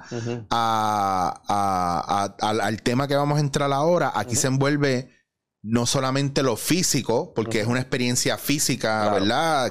Que, hay una alteración en el sistema, pero, pero dada la imagen que se presenta en ese viaje, se trabaja a nivel ritualista también y, y, eso lo lleva a nivel psicológico a tener una fijación y un, y un entendimiento y un, ¿verdad? Y uno tener un poder de identificarlo y trabajarlo directamente. Y fíjate lo importante de esas terapias alternativas, porque llevan al individuo a un autodescubrimiento. Claro. Que no había otra forma de sacarla porque están enterradas en el subconsciente. Y ojo, que no están para, esto es bien importante, que no sustituyen bajo ninguna circunstancia el trabajo profesional de un psicólogo, un psiquiatra, etcétera. Es, es un acompañamiento y es un complemento Exactamente. en ese proceso de búsqueda. Exacto. Y obviamente, la persona que entra en estas alternativas, en adición a las otras alternativas, obviamente tiene que ser una persona que está comprometida en su proceso de sanación. Claro. De ahí viene lo de, lo de la ecuación del, proceso de aprendizaje. 20% eh, de responsabilidad del maestro, 80% del estudiante. Exactamente. No hay otra alternativa porque quisiera, porque la verdad es que me da tristeza ver cómo la gente quiere buscar eh, eh, remedios mágicos a estas situaciones para resolverlas y no existen, vuelvo y les repito, usted se volvió este, adicto de un día para, para otro. Incluso, como tú acabas de mencionar, posiblemente hay factores que están enterrados en el subconsciente y usted no tiene ningún control sobre eso. Y por lo tanto, son posiblemente el, caldo de cultivo que está provocando estas actitudes en usted que lo llevan a esas, a esas eh, conductas eh, eh, destructivas. Bueno, Ricardo, está comprobado ¿verdad? Y, es algo que, eh, que, está escrito y está probado científicamente que el ser humano, su computadora ante el trauma, hay momentos donde crea disociación de ciertas situaciones. Como un mecanismo de defensa. Como mecanismo de defensa. Y lo puedo decir yo, que, en lo, que, que de, la, de, los últimos procesos y de los trabajos que he hecho, había una situación de mi niñez que entiendo yo que yo la había hablado o, la tenía presente hasta hace 10 años atrás y en algún momento, pasando mis procesos terapéuticos, año y medio, dos años, no se me ocurrió decirle a mi terapeuta ese momento hasta otro momento donde estábamos en clase, se habló de algo y eso activó ese momento. O sea, el, mi mecanismo de defensa automático de mi mente bloqueó esa situación de la misma manera que muchas personas en sus procesos para moverse adelante y, sobrevivir, el sistema dijo, wow, esto es muy fuerte para ti, te lo voy a, no tienes acceso a ello todavía. Exacto. Y hay cosas muy guardadas en nosotros que hasta que no pasamos ciertas situaciones, es como si el sistema no te dejara accesarlo porque entiende que no, esto puede ser muy fatal para ti. Y la gente cae en una negación o en una disociación de la realidad o de los acontecimientos. Incluso gente que, que cambia y dice, no, porque recuerda las cosas de una manera. Y la otra persona dice, no, eso no pasó así. Pasó esto, esto, esto, y tú hiciste esto y esto otro. O sea, hasta te llegas a vender una situación de una manera por, ¿verdad? Por lo que, por, las creencias que tiene y no por lo que realmente sucedió. Y ese tipo de cosas y ese choque con la realidad tan fuerte y tan repentino también provoca una ansiedad y esa ansiedad provoca, provoca que lo que tú encuentres que sacie esa ansiedad, de repente se vuelve algo con lo cual tú te haces, te, haces adicto a ello. Claro. Desde, mira, Ricardo, desde, desde, hasta la gente con la que tú sales y jangueas, como decimos nosotros, cumplen una función en un periodo de tu vida que es bien importante y puede haber una adicción o una necesidad que a las 9 de la noche, si, si te vas con esas personas, pues ya puedes dormir mejor cuando llegas a la casa y si no pasa te da ansiedad. Exacto. Pues, y para mí, es, ahí hay una adicción envuelta. Claro, está llenando un vacío existencial con ese, eh, con, esa, con ese tipo de relación. Así que tenga mucho cuidado con este podcast porque crea adicciones. Después que usted se despierta, se levanta, usted lo oye, crea una adicción y después me pide más y me pide más y la gente está adicta a que tú hables. Así que... Pues, pues, pues, pues, retomando ese tema del, eh, de terapias alternativas, por ejemplo, el Instituto Nacional de la Salud acaba de de eh, asignarle aproximadamente 4 millones de dólares al, eh, a John Hopkins mm. para llevar a cabo un estudio eh, a, gran escala en los procesos de detoxificación de la adicción a la nicotina. ¿Ok? Se ha notado que cuando tú utilices sustancias como la psilocibina, que es una sustancia psicoactiva que llamamos, mal llamamos a, alucinógenos. Pues la psilocibina se obtiene de un hongo que se cultiva especialmente en el área de México eh, y, que, y, que tiene propiedades de alterar la conciencia. Mm. Pues se ha observado que utilizando psilocibina, eh, los resultados para resolver el problema de la adicción psicológica, de la dependencia psicológica, eh, funciona extraordinariamente bien. ¿Ok? Incluso se ha alegado que hasta un 80% de los pacientes que utilizan como alternativa, bajo condiciones muy reguladas, pueden tener una resolución total de esa dependencia psicológica, ¿ok? a esa sustancia y por un mecanismo de acción muy particular. Fíjate que nosotros dijimos aquí, desde un comienzo, que una adicción conlleva un tipo de pensamiento obsesivo. Mm. Está relacionado con nuestros procesos subjetivos conscientes. ¿Qué significa eso? Pues son esos procesos en los cuales nosotros estamos ensimismados dentro de nosotros mismos. Eh, ya sea preocupándonos por el pasado, o preocupándonos por el futuro, o revaluándonos a nosotros mismos, o soñando despierto, o lidiándonos con, mental e interiormente con nuestros asuntos y dilemas personales ¿Ok? Y ese mecanismo está controlado por una serie de una red neuronal que se conoce como eh, el, el, el, eh, ¿cómo, se llama? Es una, es, una, es una red neuronal que se conoce como el eh, Default Mode Network. En español sería la red del modo de ausencia. ¿Ok? Cuando esta red está hiperactiva por ese proceso obsesivo eh, eh, subjetivo, ¿ok? Se convierte en una, promueve pensamientos obsesivos.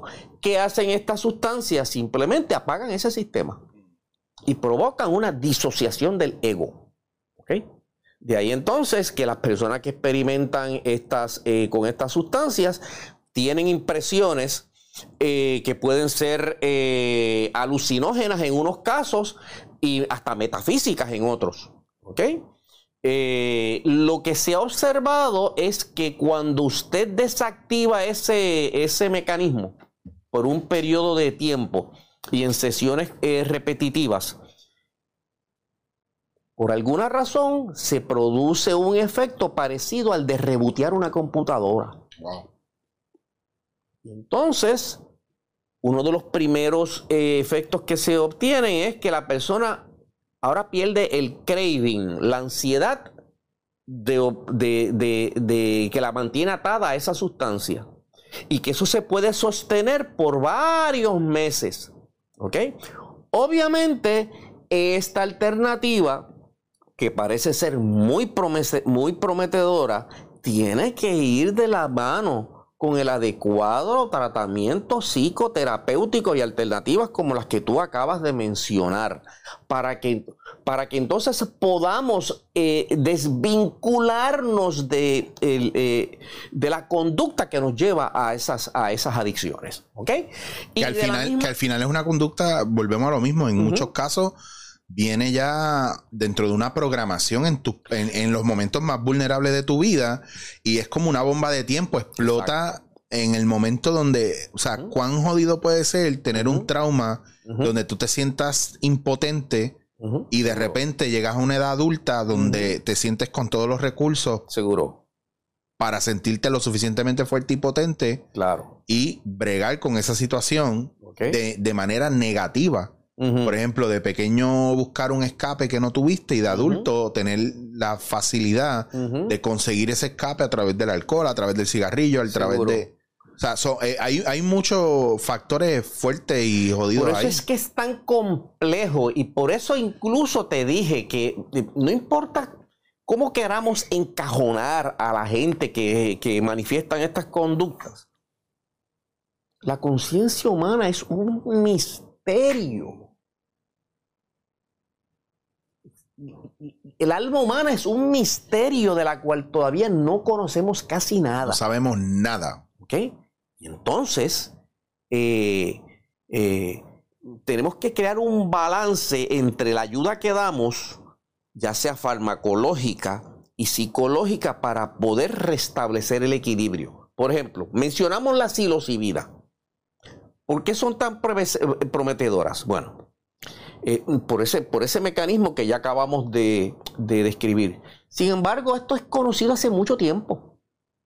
Desde los años 50 hasta principios de los años 60, se venía experimentando con esta sustancia, no solamente la psilocibina, sino la dimetiltriptamina y también con el ácido lisérgico. Y hay amplios estudios de esa época tratando pacientes en el área de psiquiatría, en depresiones, en adicciones, incluso mm, eh, para manejar la, ansiedad de personas que están a las puertas de la muerte.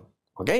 ¿Qué sucede? Una vez eh, estas sustancias salieron al uso popular, especialmente después del evento de Timothy Leary, que obliga entonces a las autoridades federales a legislar el uso de estas sustancias porque se vuelven recreativas. Mm. Y uno de los problemas, porque recuerden, nosotros no tenemos balas mágicas aquí. Estas sustancias son, tienen un plato de bienestar y otro perjudicial. Y una de las cosas que se observa con el uso indiscriminado y recreativo de estas sustancias son las paranoias se te puede inducir a un estado de paranoia. O sea, para tú obtener un beneficio de estas sustancias, tienes que estar en un ambiente donde la sustancia que utilizas, el, el contexto en que se utiliza, la ayuda profesional que tienes a tu lado se combina para lograr un efecto. Pero cuando se utilizan, como yo he visto trágicamente, tanto como el uso de, LSD, como el ahora que se ha, popular, se ha popularizado el uso de ayahuasca, mm. especialmente en personas que no tienen eh, eh, eh, ningún interés que no sea nada más que pasar por una experiencia por, por, curiosidad. ¿Ok? Entonces tú ves los efectos tan terribles que estas producen. ¿Ok? Entonces estamos hablando de sustancias que han sido utilizadas por milenios dentro de las tradiciones sagradas de los distintos grupos culturales. Pero será esa la maldición de no conocer y de no respetar. Exactamente, es una, es una navaja de doble filo. Es un acertijo también, porque, porque la planta está ahí, se puede crecer. Claro. en el caso de la ayahuasca, en el caso del LCD, habrá. Yo estaba leyendo un reportaje de, de Byte y de. Y creo que Playground también lo, pasó de casos de una sobredosis de LSD y unos supuestos eh, resultados positivos para personas que tienen esquizofrenia, trastornos de personalidad, como ha sido un reboteo del sistema. Pero en esos son, esos fueron cinco casos de 475 casos donde salió fatal el hecho de, que la paranoia, eh, incluso en algunos casos, el tener que hacer un acompañamiento extenso psicológico porque, porque se provocó trauma y se, y se, se, abrieron cajas de Pandora ahí. De hecho, esa es una de las cosas, y esto, esto, esto lo he visto yo de, personalmente. Como cuando eh, se utiliza una sustancia como esta de manera recreacional, eso es como abrir la caja de Pandora. Y si allá abajo en el subconsciente lo que hay son sapos y culebras, pues eso es lo que va a salir. Mira, dice mi, mi una maestra que tengo consteladora que amo y adoro, dice, el problema de la gente que viene a la constelación es que no sabe lo que está buscando y quien no sabe lo que busca no sabe qué hacer con lo que encuentra.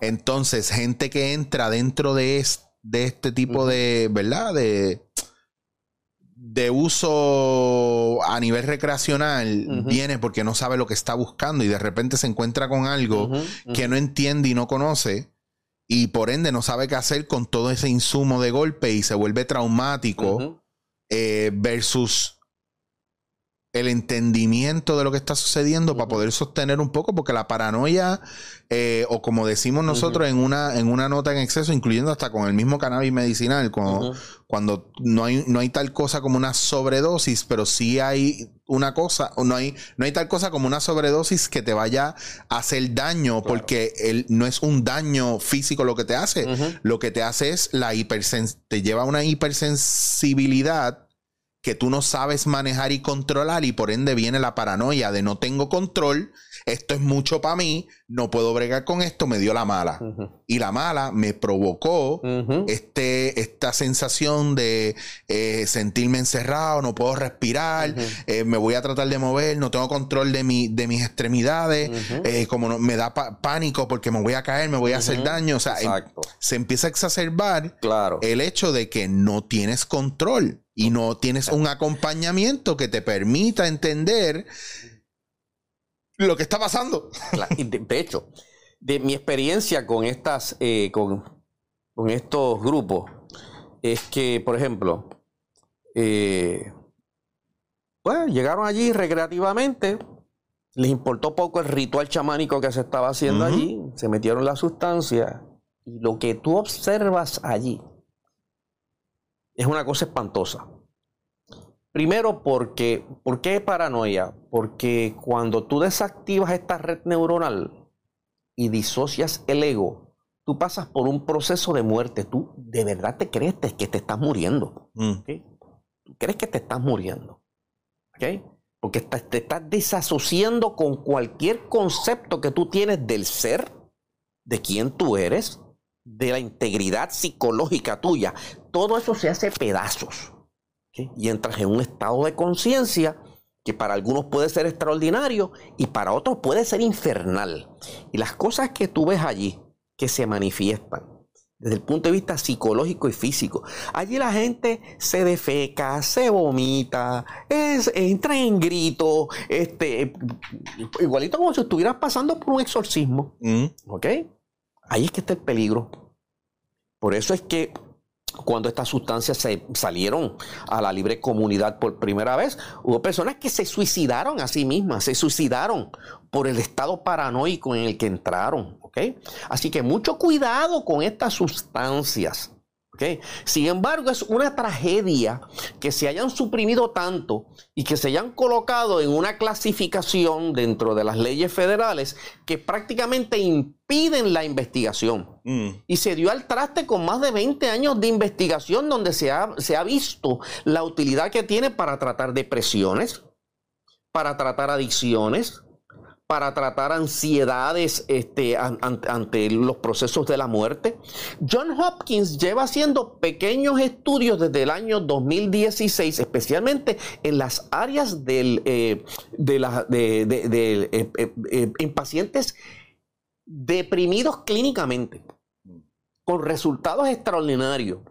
De hecho, tan es así que la revista Scientific American ha hecho ya varios artículos eh, y editoriales donde se urge a las autoridades federales a que liberen de alguna manera las restricciones que hay con relación a las instituciones médicas que desean continuar con la investigación en estos campos porque podría ser una herramienta extraordinaria para ayudar a estos pacientes a finalmente salirse de, estas dependencias o, de, o finalmente salir de estas condiciones psiquiátricas como la depresión clínica para, para mejorar su calidad de vida.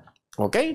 Eh, me parece que hay un potencial extraordinario aquí, pero yo soy, una, yo soy uno de los que eh, estoy terriblemente opuesto a que estas sustancias sigan siendo utilizadas de manera recreativa, porque eso es corromper. O sea, eh, vamos a poner, poner, por ejemplo, el ayahuasca, que se ha, que popularizado tanto. Para empezar, tenemos que entender que estas no son sustancias adictivas, no producen ni dependencia física ni psicológica. ¿Ok? Sí, y obviamente se utilizan tanto la ayahuasca como la psilocibina, como la ibogaína y, el ácido lisérgico se pueden utilizar para tratar adicciones. Como ya lo, hemos visto, porque todas comparten el mismo mecanismo de acción. Pero fíjate que son sustancias que eran utilizadas en un entorno sagrado.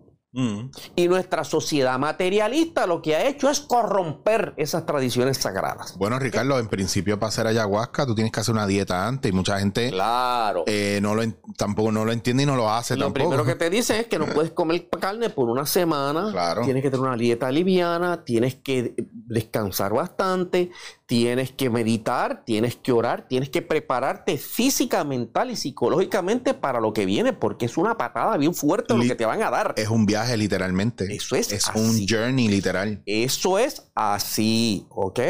Así que imagínate una persona que encima de los problemas que está teniendo psicológicos, ahora se eh, eh, quiere ir a experimentar con esta sustancia sin el, sin, sin el entorno apropiado, sin la ayuda apropiada pues es hacerse daño a sí mismo innecesariamente.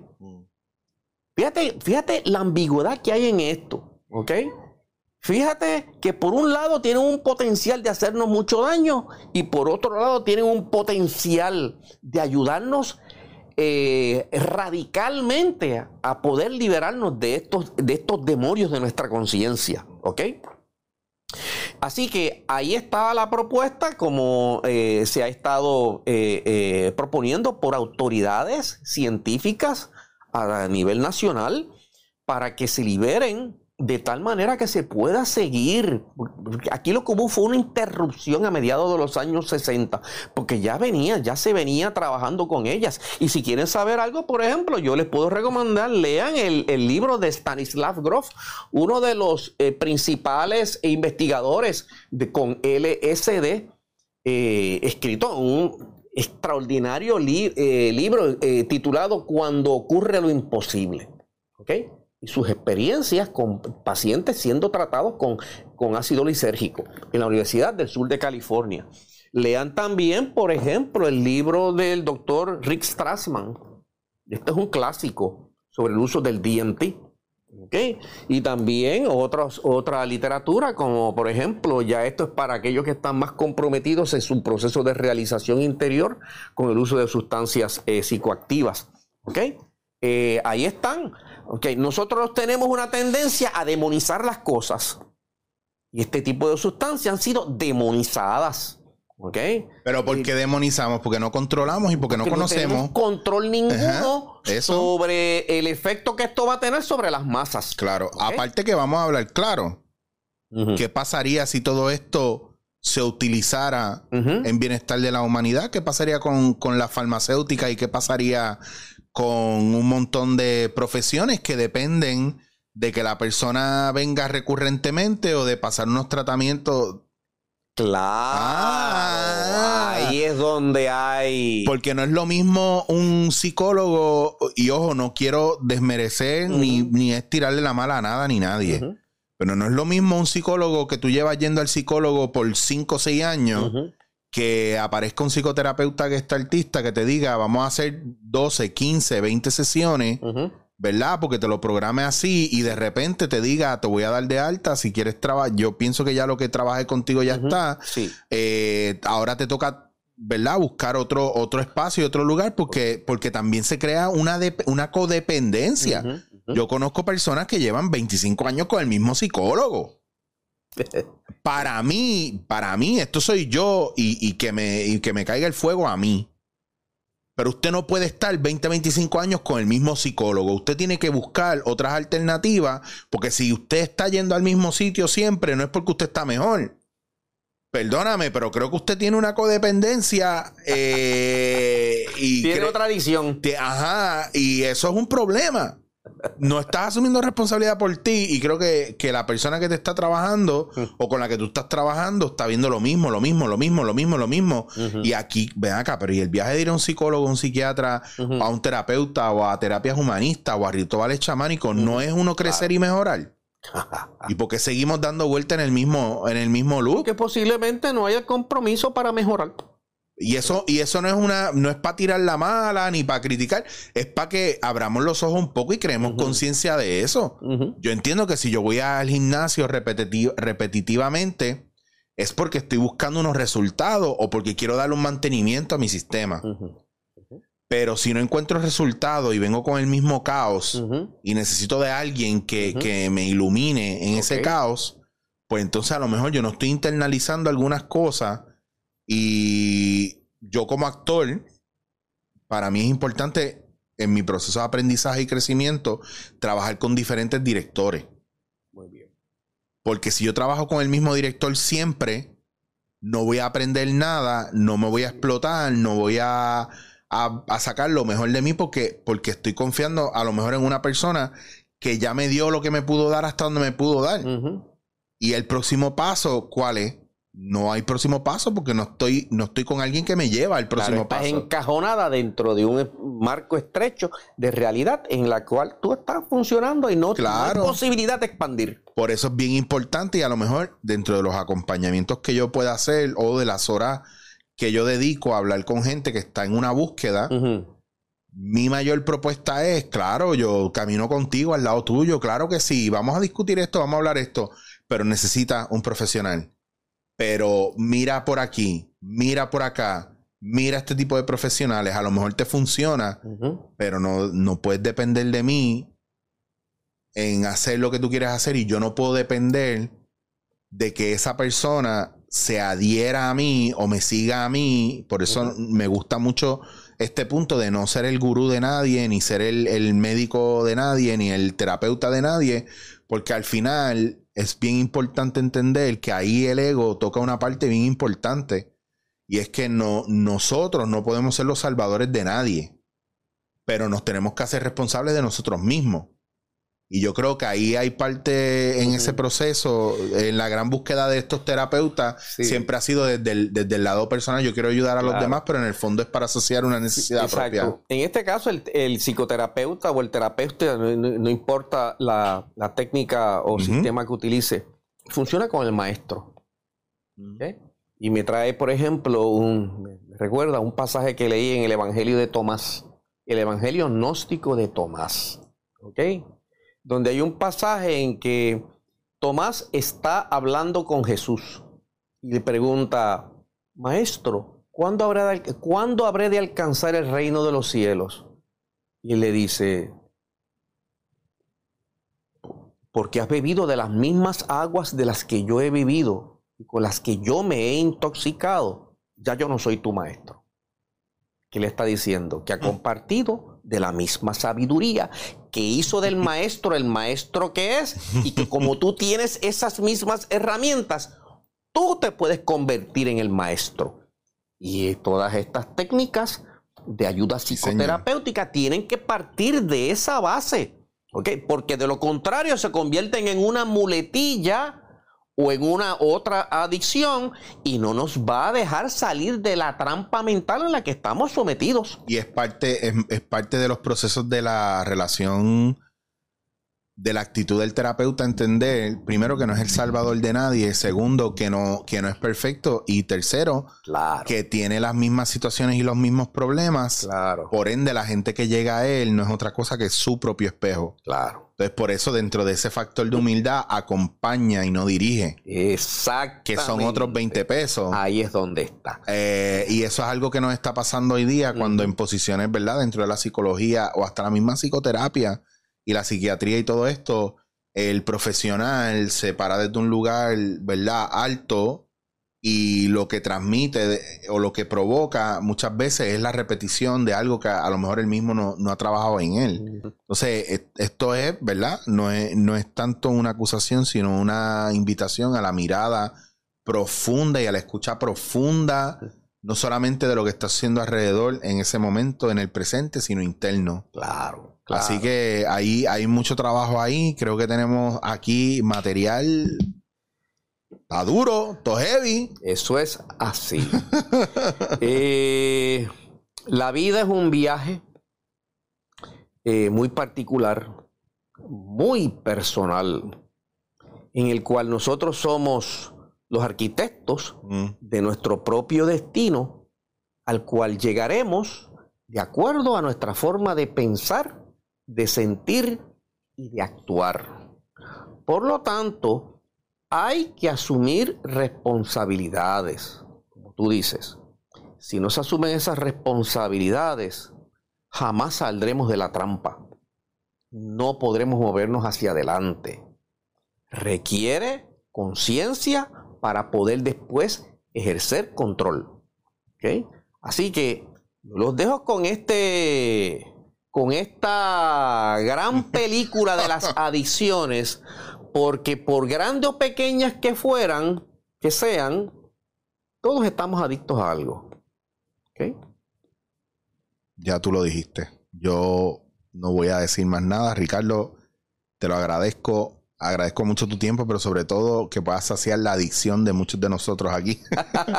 Ante el conocimiento, el desarrollo, el crecimiento, pero sobre todo la gran búsqueda algo que, ¿verdad? Que sabemos que hay más allá, pero, pero que no es hasta que tenemos una edad para escucharlo y observarlo que lo hacemos, porque si lo supiéramos desde pequeño, a lo mejor el mundo no estaría tan jodido y nosotros no estaríamos tan al garete. Exacto. Eso diciéndolo en mis propias palabras. Y que está bien que entendamos cómo funcionan los procesos de los seres humanos en las diferentes edades, porque una vez tú puedas identificar dónde a los más jóvenes se le puede empezar a traer esta información, les puede, hacer, les puede ser muy beneficiosa, pero volvemos al factor, mientras menos sepamos nosotros, mientras menos sepamos lo que estamos buscando, menos vamos a saber qué hacer con lo que estamos encontrando. Recuerda que tú no puedes ayudar a aquel que no se quiere ayudar a sí mismo. Ya está. Punto. Nadie puede salvar a nadie. Ricardo, muchas gracias. Gracias a ustedes. Y a ustedes les digo, gracias nuevamente. Arrancamos el año demasiado duro. No le vamos a bajar y seguimos enfocándonos. Este año yo te propongo que te enfoques en hacerte responsable por ti. Esa, esa no, es ni, no es ni una resolución, es un compromiso de amor contigo, responsabilizarte por ti. Porque solo en el presente, solo en nuestra realidad podemos sanar. Y de eso vamos a hablar mucho más este año porque voy duro, no le vamos a bajar el listón. No los voy a dejar solo. Pero es porque los amo y los amo porque me amo.